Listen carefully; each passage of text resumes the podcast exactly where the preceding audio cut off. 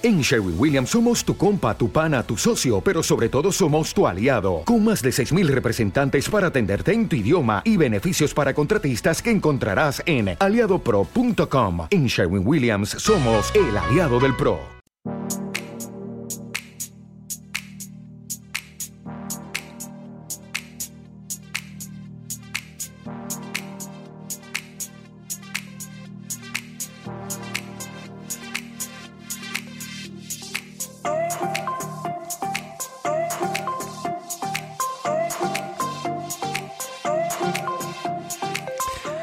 Amigas y amigos del servicio, ¿qué tal? ¿Cómo están? Bueno, bueno, bueno.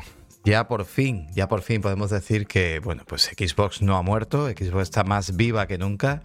Y para ello, pues bueno, hoy os traigo un pildoritas en el cual pues vamos a repasar pues todo lo que ocurrió en el Xbox Podcast ayer y aparte una entrevista muy interesante que ha hecho Tom Warren a Phil Spencer. Y no quiero tampoco enrollarme mucho más, aunque el martes tendremos podcast y hablaremos de otras cosas, pero bueno, pues no quería tampoco dejaros ¿no? sin esta información eh, extra que, que, me parece, pues lo dicho, de lo más, de lo más interesante. Dicho esto, bueno, ya tenéis el podcast Interweekend subido, lo tenéis a YouTube, lo tenéis también en todos los formatos. Hablamos del Yakuza Like a Dragon nuevo en Infinity, hablamos también de Armor Core 6 y bueno, pues muchos más jueguicos que estamos jugando, súper divertido este último programa, así que nada, os invito a pasar por él. Vamos a empezar este, este nuevo Pildoritas. Venga, ese futuro de Xbox, vamos a ello.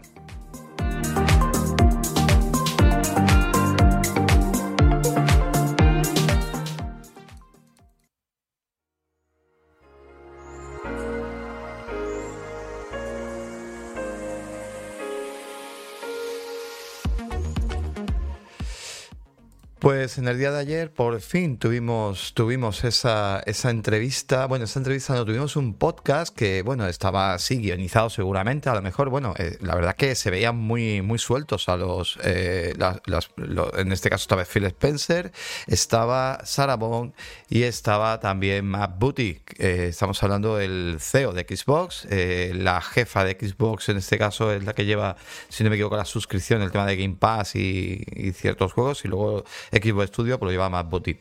Y bueno, pues estuvieron muy sueltos hablando pues sobre el futuro de la industria, ¿no? Eh, para el que, bueno, haya estado en coma o dormido bajo una montaña, pues simplemente decir que días atrás, pues lo único que pasó, que empezaron a surgir rumores de que, pues primero que algún juego puntual iba a llegar a, otras plataformas, no se decía, pues se hablaba de PlayStation 5 y se hablaba de Nintendo Switch. Y eh, luego pues también se empezaron a decir de que todo el catálogo exclusivo pues iba a pasar a otras plataformas, luego también se empezó, los rumores empezaron a crecer, esto es como todo, empezaron a crecer y crecer y ahora decían que pues bueno, Xbox iba a desaparecer, Microsoft iba a dedicar a ser simplemente pues una editora, ya no iba a hacer más eh, juegos para la marca, que peligraban las bibliotecas también de los jugadores, etc, etc, etc. Yo me considero jugador de Xbox, me considero que mi plataforma favorita es Xbox. Esto no quita de que pueda jugar perfectamente en otras plataformas. Hicimos varios podcasts eh, en referencia a opinar en caso de este hipotético futuro y lo que más rabia nos daba era simplemente, oye, ¿qué va a pasar con mi biblioteca? ¿Qué va a pasar con mis juegos? Pero que llegaran los juegos a la plataforma, a mí no me molestaba si esto suponía el sustento y el tener los, los juegos día uno en Xbox Game Pass, que creo que es eh, una parte importante, ¿no? Se decía que el negocio de Xbox Game Pass no era suficiente, que habían comprado pues muchos estudios, estudios potentes como Activision, Activision Blizzard o Zenimax con Bethesda, Obsidian y todos los estudios que están ahí dentro, y, y, que no era suficiente pues para poder generar lo suficientemente ingresos eh, para alimentar lo que era la plataforma Xbox. También os digo que hace mucho tiempo Xbox no es o sea, todo esto son rumores lo que estoy hablando, ¿vale? Esto no es la realidad. Ahora iremos a, a todos esos comentarios que se han hecho y todo lo que ha ocurrido. Pero esto no era la, la realidad.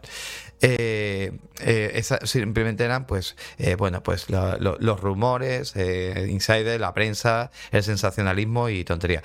Eh, decía que también os digo que a día de hoy Xbox no es una consola como tal, o sea, Xbox es mucho más, Phil Spencer lo, va, lo, se lo dice a Tom Warren también en la entrevista, que ahora lo comentaremos, y Xbox hace mucho tiempo, lo digo porque cuando se hacen esas comparativas de la prensa de números, que te quieren comparar, eh, mira PlayStation o mira Nintendo lo que ha vendido, a ver, esos modelos de negocio, aunque incluso Sony a día de hoy ya está transformando ese modelo de negocio, Nintendo en la que sigue siendo un poquito más conservadora y clásica en su modelo de eh, venta de juegos, venta de consolas, pero en este caso, Xbox sí podemos decir que hace mucho tiempo se ha desvinculado totalmente y lo que intenta, como vamos a leer, os voy a expresar ahora y os voy a leer también de, esta escaleta que tengo, pues eh, se ha dedicado a separarse de la consola, pero ojo, la consola es importante también. Es como yo os dice, un centro. Otra cosa es que el jugador ha cambiado hoy en día y ya no quiere jugar como juega antes, ya no, ya no quiere eh, jugar ligado directamente a una plataforma y de hecho eso es algo negativo, que también lo vamos a ver ahora eh, para lo que es al menos la plataforma y la marca, porque entonces limitas que el jugador solamente juegue cuando esté en su casa tranquilo, sentado y con un televisor grande o un monitor grande para jugar. Y esto no es viable hoy en día de cómo nos movemos, o sea, somos usuarios inquietos, tenemos una vida más ajetreada que antes, hacemos más cosas que antes y si nos dan en las manos una consola en la cual podamos jugar directamente nuestros juegos porque nos pillas trabajando fuera, porque nos pillas, imagínate, te vas de viaje, tienes que hacer un trayecto en tren, o tienes que hacer millones de cosas, o oye, te han echado del salón donde sueles jugar y quieres jugar en la habitación. Pues esto significa de que al final jugamos muy diferente a como lo hacíamos antes.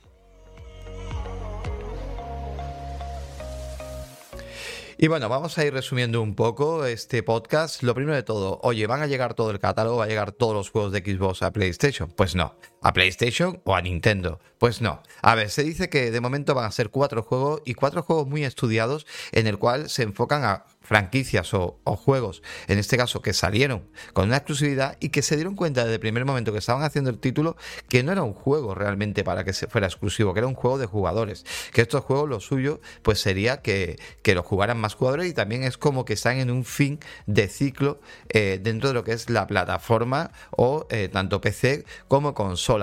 Eh, no dice los títulos, pero bueno, fuera de ahí A ser segurísimo que es un juego que tiene que probarse para otras plataformas. Es un juego que incluso llegando a otras plataformas, ya sea Nintendo Switch o ya sea PlayStation, ya que se nos ha dicho, pero podría ser un juego incluso que se gane una segunda parte, ¿no? Si es bien acogido, si los jugadores flipan con él y juegan, pues oye, puede ser un juego. Imaginaros Ifi Rush en Japón, imaginaros Ifi Rush, pues no sé, ¿no? Para muchos jugadores que creo que es un juego con mucho peso y que dentro de... Es como otro juego, por ejemplo, que es una pena, porque ya es un estudio que pertenece a PlayStation, pero Sunset Overdrive es un juego que Spider-Man bebe mucho de este juego. Hay animaciones, hay curiosidades de este juego que si lo juegas, a ver, evidentemente no es un Spider-Man, pero cuando lo juegas dices tú, oye, este juego es muy interesante y tiene cosas, hablando de un juego que tenía un montón de años, salió en Xbox One en exclusiva y quitando el doblaje de Rubius, por Dios, qué horror, pero quitando eso, eh, de verdad es un juego que yo me lo he pasado muy bien. Le he metido una vuelta y media y me parece un juego pues súper adictivo, súper emocionante, gamberro, alocado y me parece un juego genial también para que otros jugadores pues vieran lo que hace Insomnia. No sé si algún día ese juego podría tener una segunda vuelta, una segunda vida, pero me parece eso muy bien de que por ejemplo Ify Rush llegara pues directamente a PlayStation 5 o a Nintendo Switch. Otro de los juegos que se sigue hablando, Pentiment, pues se sigue hablando de Pentiment. Oye, Pentiment creo que es un juego que en Nintendo Switch tendría una cabida perfecta. No lo han dicho, pero me parece que Pentiment es un juego relajado, es un juego, no es, no es mi target de juego, o sea, yo no me gusta este tipo de juego, yo lo probé cinco minutos y dije, mm, también cuando lo probé, día saturado y no es para mí, no, no tengo ganas de ponerme a leer, os recomiendo el podcast de la gente de, de, No, por Dios, que se me olvida ahora. el podcast de Paula, que sale con, con Álvaro eh, también ah, ah, Checkpoint, Checkpoint, el podcast de Checkpoint, donde si buscáis Checkpoint Pentiment, le hacen de verdad un monográfico tremendo al juego, una hora hablando sobre el juego, eh, pocos spoilers, pero creo que todos esos jugadores que tengan, sienta la curiosidad y que alguna vez hayan jugado aventuras gráficas, si os acordáis un poco de la abadía del crimen, prácticamente es una abadía del crimen de, actual, o sea, una abadía del crimen de ahora. Y me parece muy interesante, de verdad, como juego que, que le echéis una, una visual si os gusta ese tipo de género.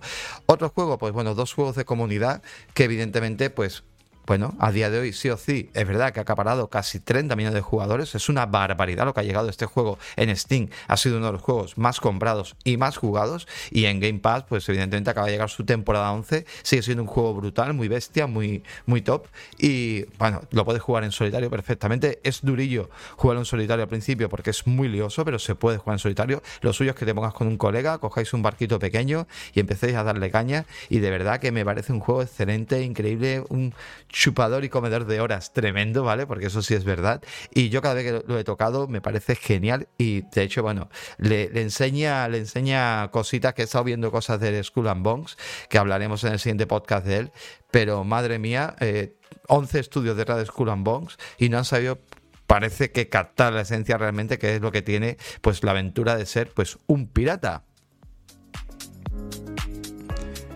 Otro juego que se habla también es Grounded, ¿vale? Otro juego, Grounded me parece una locura, es un juego súper acertado si llegara, y es como el Minecraft, pero eh, es un juego porque tenemos que construir también, hay que hacer cosas, ¿no? Es una, es una especie de ARK, pero, pero con otro enfoque. Y ese mundo diminuto, eh, donde todo eh, es enorme, ¿vale? Para nosotros, porque es como ser ese cariño encogido a los niños, ¿no? De la época, pues me parece genial. Yo le metí, pues no sé si fueron 20 o 30 horas, pocas horas fueron, pero disfruté muchísimo la aventura que jugué y es otro comedero de horas. No es para todos los jugadores, entiendo, pero creo que es un juego que para los jugadores de PlayStation, gente que se mueve en Fortnite, gente que se mueve en Minecraft, gente que le gusta los juegos con comunidad, creo que para Play esto va a ser brutal si llega, e incluso para Nintendo Switch. Y ya os digo, genial.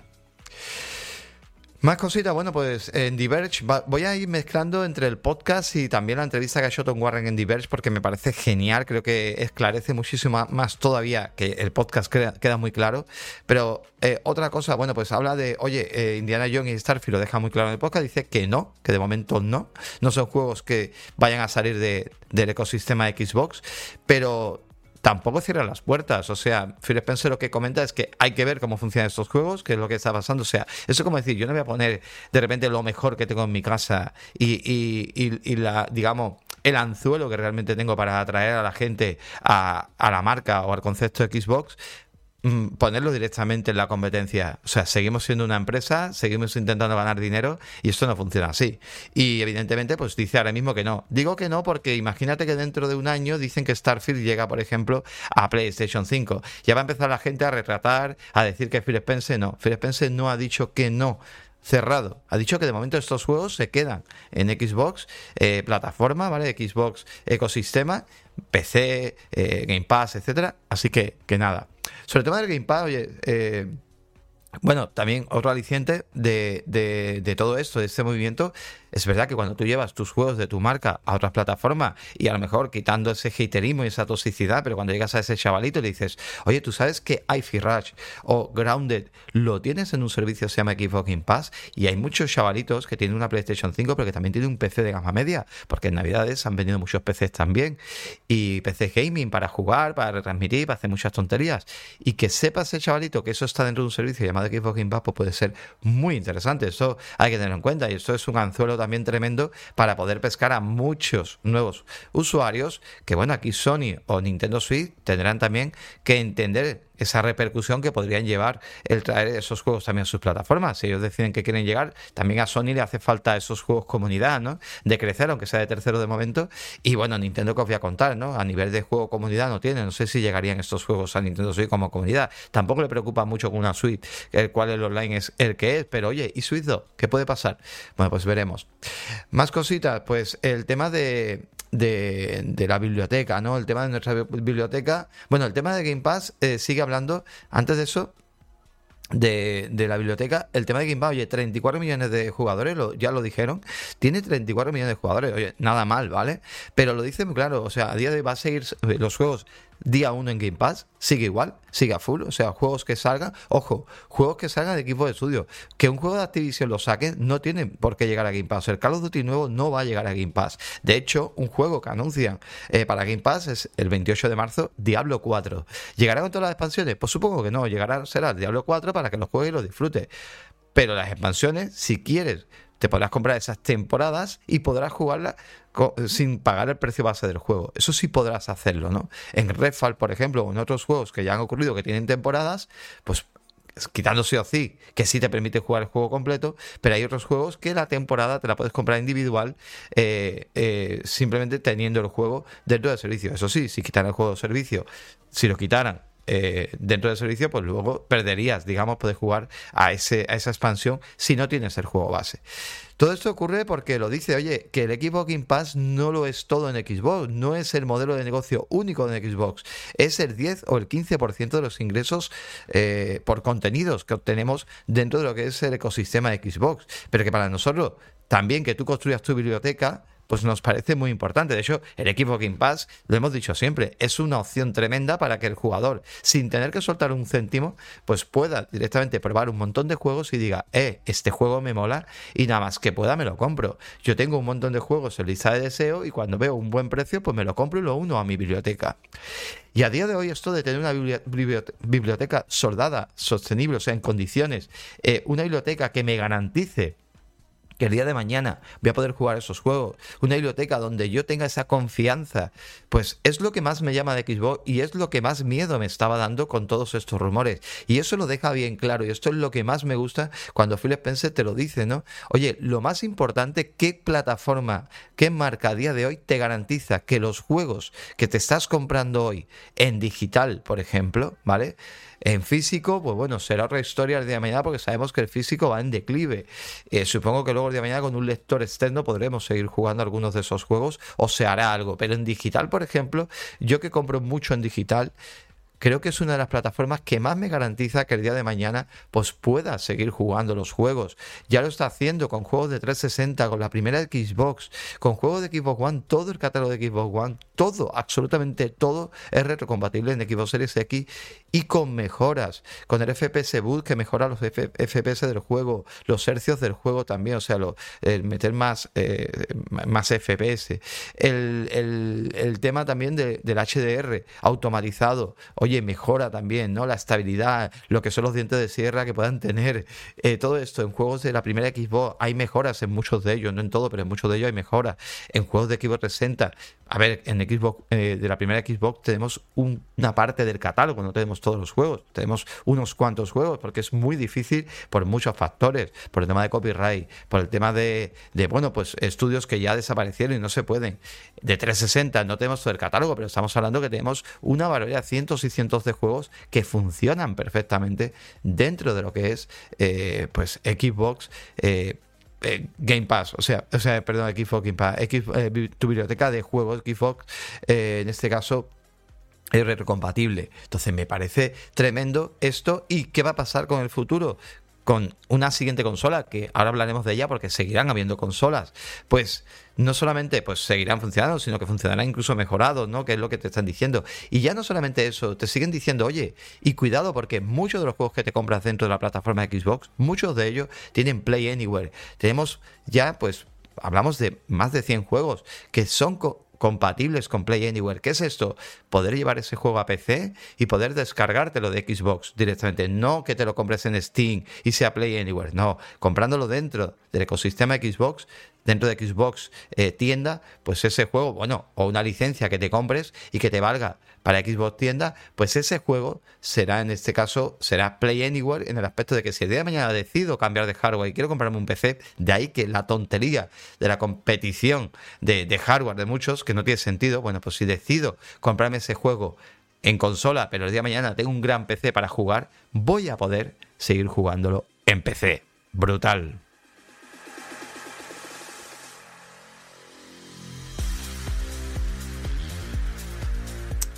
El tema de las partidas en la nube, oye, también tenemos eso, ¿no? De poder jugar en donde queramos, ya sea un Cloud, ya sea dentro de. Incluso los juegos de Xbox Game Pass funcionan, juego comprado, juego dentro de PC, pero mis partidas se sincronizan sin tener que pagar un céntimo, lo hace automatizado. Yo os digo, es una marca que me parece increíble lo que hace por el jugador sin meterle un extra. Hablan de remaster también ellos no van a cobrarte por un remaster. Una cosa es que una empresa externa llegue y te meta un remaster dentro de Xbox, ¿no? Que llegue Capcom con su Resident Evil remake o remaster o quien eso es diferente, ¿vale? O Rockstar te quiera cobrar, pero ellos no van a cobrarte por un remaster. Oye, no digo que sea bueno o malo lo que hace la competencia de Xbox, ¿vale? Lo que haga la otra. No lo digo que sea bueno o malo, pero que ellos no creen en ese concepto, creen en un concepto de expansión. Y esto ya os digo que es muy interesante. El tema del nuevo hardware, aquí, oye, aquí tela porque con Tom Warren se explaya mucho más eh, señor Phil Spencer y aquí, bueno, hablan, evidentemente, están fabricando, bueno, en el podcast dicen el hardware más potente que jamás se haya hecho con una consola. O sea, el cambio de generación de hardware que jamás se hayan hecho con una consola. O sea, habla de que actualmente los ingenieros de, Xbox pues están eh, dándole al tarro y que están haciendo pues para la siguiente generación pues un hardware espectacular, ¿no? Para Xbox también pasa igual que en PlayStation. Están en esa, eh, bueno, en esa segunda mitad del ciclo, porque es normal, han pasado tres años largos y ahora mismo pues vienen otros tres años a lo mejor de consolas todavía, podemos disfrutar mucho tiempo. Esto es una cosa que pasó una noticia esta semana por el Totoki que estuvo comentando, que también lo comentaremos ya, pero más en el podcast del martes, donde hablaba de que PlayStation 5 estaba en la segunda mitad de, su generación, en el final eh, de su generación pero que coño, que faltan tres o cuatro años todavía, que esto ya lo hablaremos. Y a Xbox, pues evidentemente le pasará. También con eso Tom Warren le dice, oye, va a haber consolas, digamos, eh, no sé, alguna Pro o alguna Slim o alguna. Y aquí, pues Phil Spencer sonríe, eh, habla sobre todo el tema de las filtraciones, ¿no? Que le dice el Tom Warren, oye, según las filtraciones que hubo, él dice, no, no, no entiendo eso, no sé de qué hablas de filtraciones, ¿no? Y se ríen un poco. Pero bueno, el tema es que eh, de ahí él no habla, pero luego sí te comenta eso de que están trabajando, que se seguirá trabajando en hardware, pero que para ellos no es el centro solamente la Xbox, eh, eh, sino que Xbox es todo un centro cuando lo llevamos a PC, lo llevamos a Xcloud, lo llevamos a ecosistema y bueno, y de ahí y de ahí surge pues el tema de la consola portátil, ¿no? Y aquí me encanta porque, oye, está hablando eh, aquí eh, Phil, él dice que él es un apasionado, ¿no? De Rock Ali, de Steam Deck, de la Lenovo Legion, ahora está que ha salido también, que le encanta, ¿no? Y que de hecho su equipo de software está trabajando en ese Windows constante para mejorar, para que sobre todo estas consolas pues funcionen Windows más estable. Recordemos que aquí al llevar Windows pues podemos instalar cualquier biblioteca que queramos de juegos, incluso Gamepad nativo, podemos instalar una, una tienda de Steam, una tienda de Epic Game, una GOG, o sea, la que queramos, podemos instalarla dentro de cualquier launcher de esto, podemos instalarlo y recuperar esa biblioteca de juegos, ¿vale? De ahí que estén ellos trabajando un software, o sea, en vez de bloquear, al contrario, ellos se abre y dicen, no, no, vamos a crear un software en el cual pues podamos directamente trabajar esto. Eh, ¿Qué es lo que me parece también impresionante e increíble? Bueno, pues que en este caso Phil Spencer hace, eh, eh, da ese dato diciendo de que hoy en día la industria funciona muy diferente, ¿vale? Primero todo te habla de los exclusivos, ¿no? Y te habla de que los exclusivos hoy en día no van ligados a un hardware. Que esto es absurdo, o sea, nadie se va a comprar una consola por un solo juego. Que esto en el pasado sí era más normal, pero la industria lo está demostrando. La gente no se está comprando juegos. Esto incluso el Totoki deja caer algo también. Y se están dando cuenta también de cosas, ¿no? Que, bueno, no quiero hablar de PlayStation aquí porque no es el momento y no quiero mezclar. Pero sí es verdad de que tú saques un juego potente no significa que la gente se vaya a comprar. Eh, ese hardware, sino que la gente va a decir, ¿dónde puedo jugarlo? Y la idea al final es eso, es dónde puedo jugarlo. Y claro, también el limitar hoy en día se han dado cuenta que los, los PC, los, los, los PC consolas que le llaman ahora, ¿no? Los micro PC consolas o PC consolizados que le dicen, pues eh, están expandiendo mucho, sobre todo están absorbiendo mucho ese tiempo del jugador que no podía jugar porque tenía, como he comentado al principio del podcast, pues diferentes situaciones, ¿no? Oye, me voy de viaje, mira, eh, eh, yo a veces voy de viaje a Madrid a hacer cursos.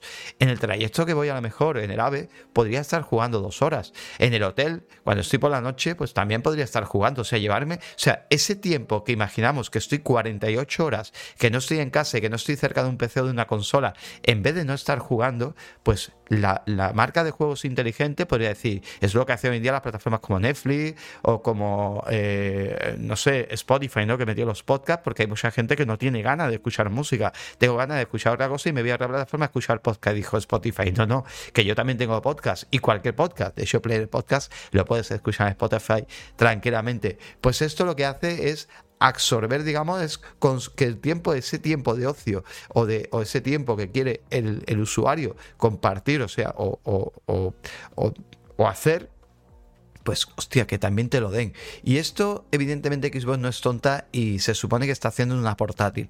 O sea, Xbox al final está haciendo una portátil y tiene toda la lógica del mundo. Pero Claro, ahora yo me pregunto, ¿cómo está haciendo Microsoft una portátil? ¿La está haciendo con un sistema operativo Windows abierto en el cual también puedas jugar tú con tu propia portátil de Xbox? ¿O será una consola que quizás le saque más rendimiento y potencia? A ver, esto sería interesante, que saque una consola con Windows sería interesante. Pero también supongo que Xbox lo que querrá será acaparar toda la atención con su consola para el usuario exclusivo de Xbox. Lo entendería también. ¿Por qué? porque también esto hace que tenga mejor rendimiento. Nintendo Switch tiene mejor rendimiento en un hardware ¿Por qué? Pues porque es un sistema cerrado.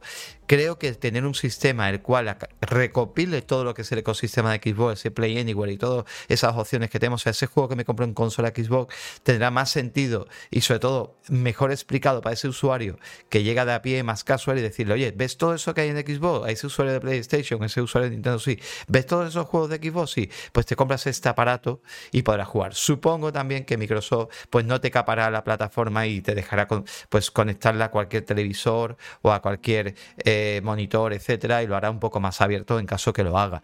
Pero ya os digo, no sé qué, esto sí quiero comentarios. ¿Qué te parecería que hiciera una portable? Creo que, que estamos muy cerca de una opción portable de Xbox.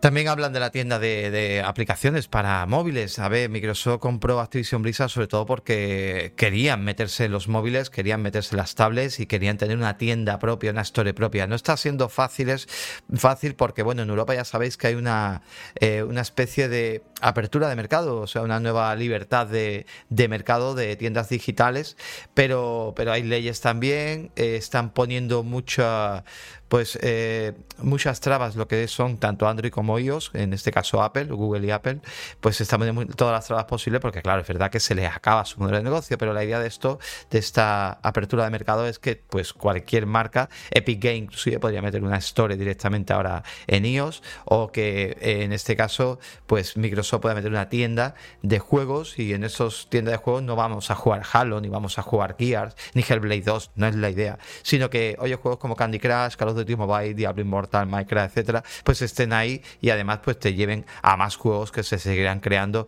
y quién sabe si no hay un micro Game Pass, un, un Game Pass Mobile para, para pues como ellos, ¿no? Oye, o con la misma suscripción de Ultimate que también te dé derecho a jugar estos, muchos de estos juegos que son gratuitos, pero bueno, juegos que no sean gratuitos o tengamos opciones extras poder poder pertenecer al servicio. No lo sé. De momento ya dicen que tienen muchas trabas y bueno. Y para terminar hay una pregunta muy buena, ¿no? Que le hace Tom Warren y le dice, oye, eh, cuanto más juegos de Xbox llegando a PlayStation 5 y Switch, ¿qué es Xbox para Microsoft ahora, no?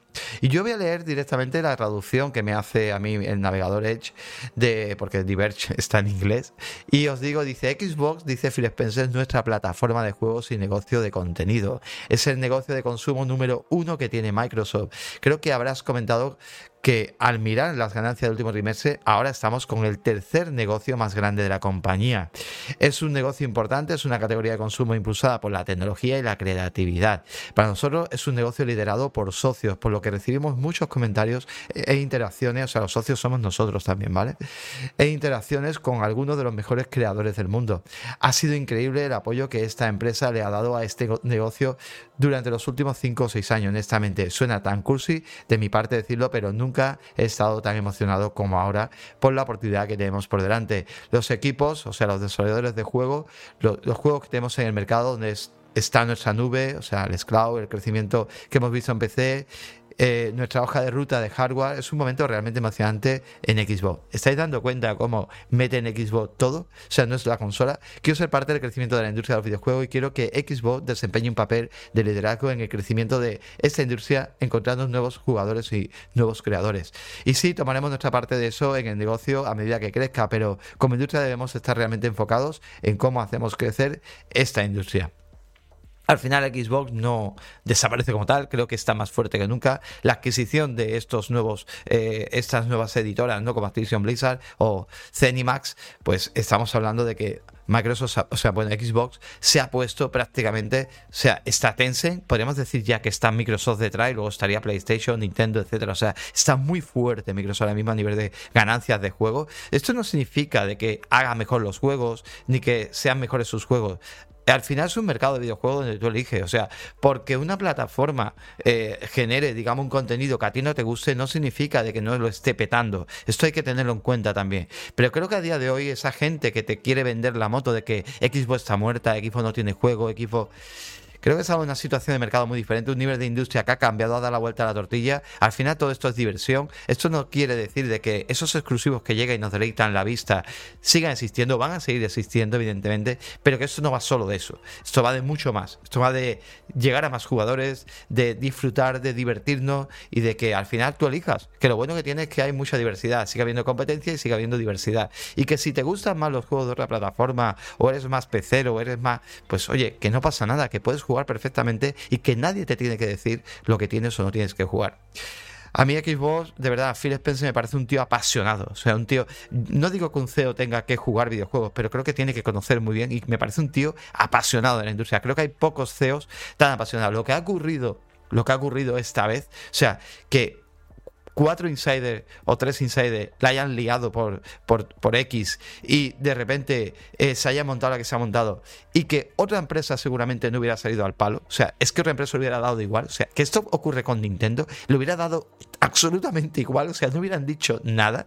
Y con PlayStation creo que dicen de lo mismo. Igual te ponen el típico comunicado, esa hoja de comunicado que te la ponen en X y te dicen, oye, pues mira, esto, esto, esto, esto. Y ya está, ¿no? Es, eh, ya daremos más referencias a futuro, ¿no? Que te ponen ese típico comunicado. Ellos no, ellos hacen un podcast, hacen entrevistas, salen los tres magnates de la compañía y hacen historia directamente, ¿no? Y realmente, porque la prensa mismo nos ha unido incluso en la destrucción masiva de la marca. O sea, es como, no, no, Xbox está acabada, todo va a salir en PlayStation, todo es absurdo, o sea, siguen incentivando esa guerra de consolas absurda, donde ya no hay una guerra como tal, hay una guerra de mercado, sí, hay una guerra por, por absorber el tiempo del jugador, por absorber el tiempo del usuario, pero al final, oye, ya os digo, tenemos elección y podemos elegir, y, los juegos están ahí, y es, lo, y es lo importante. Y lo que ha pasado a mi nivel de entendimiento me parece que esto ha sido historia. O sea, ha sido historia de verdad.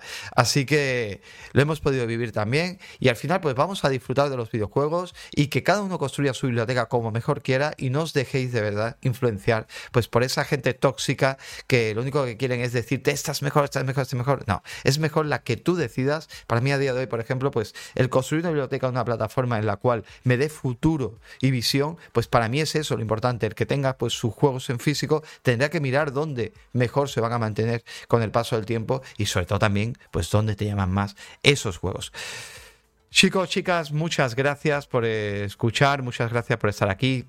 Necesito opiniones, ¿vale? En Spotify también podéis dejar comentarios, os leemos, a veces tarda un poquito en activarse el comentario, lo dejáis hecho y tiempo después salta, pero bueno, sobre todo creo que el mejor sitio para hacer esto es en iVoox, ¿vale? Así que os venís a iVoox y dejáis el comentario que me gustaría leeros y nada, pues el martes por la noche a las diez y media, diez y veinte tendremos un nuevo podcast, el Interweekend Podcast en Twitch y luego en diferido en las diferentes plataformas. Gente, muchísimas gracias y nada, hasta la siguiente. Me quedo sin música. Musiquita por ahí.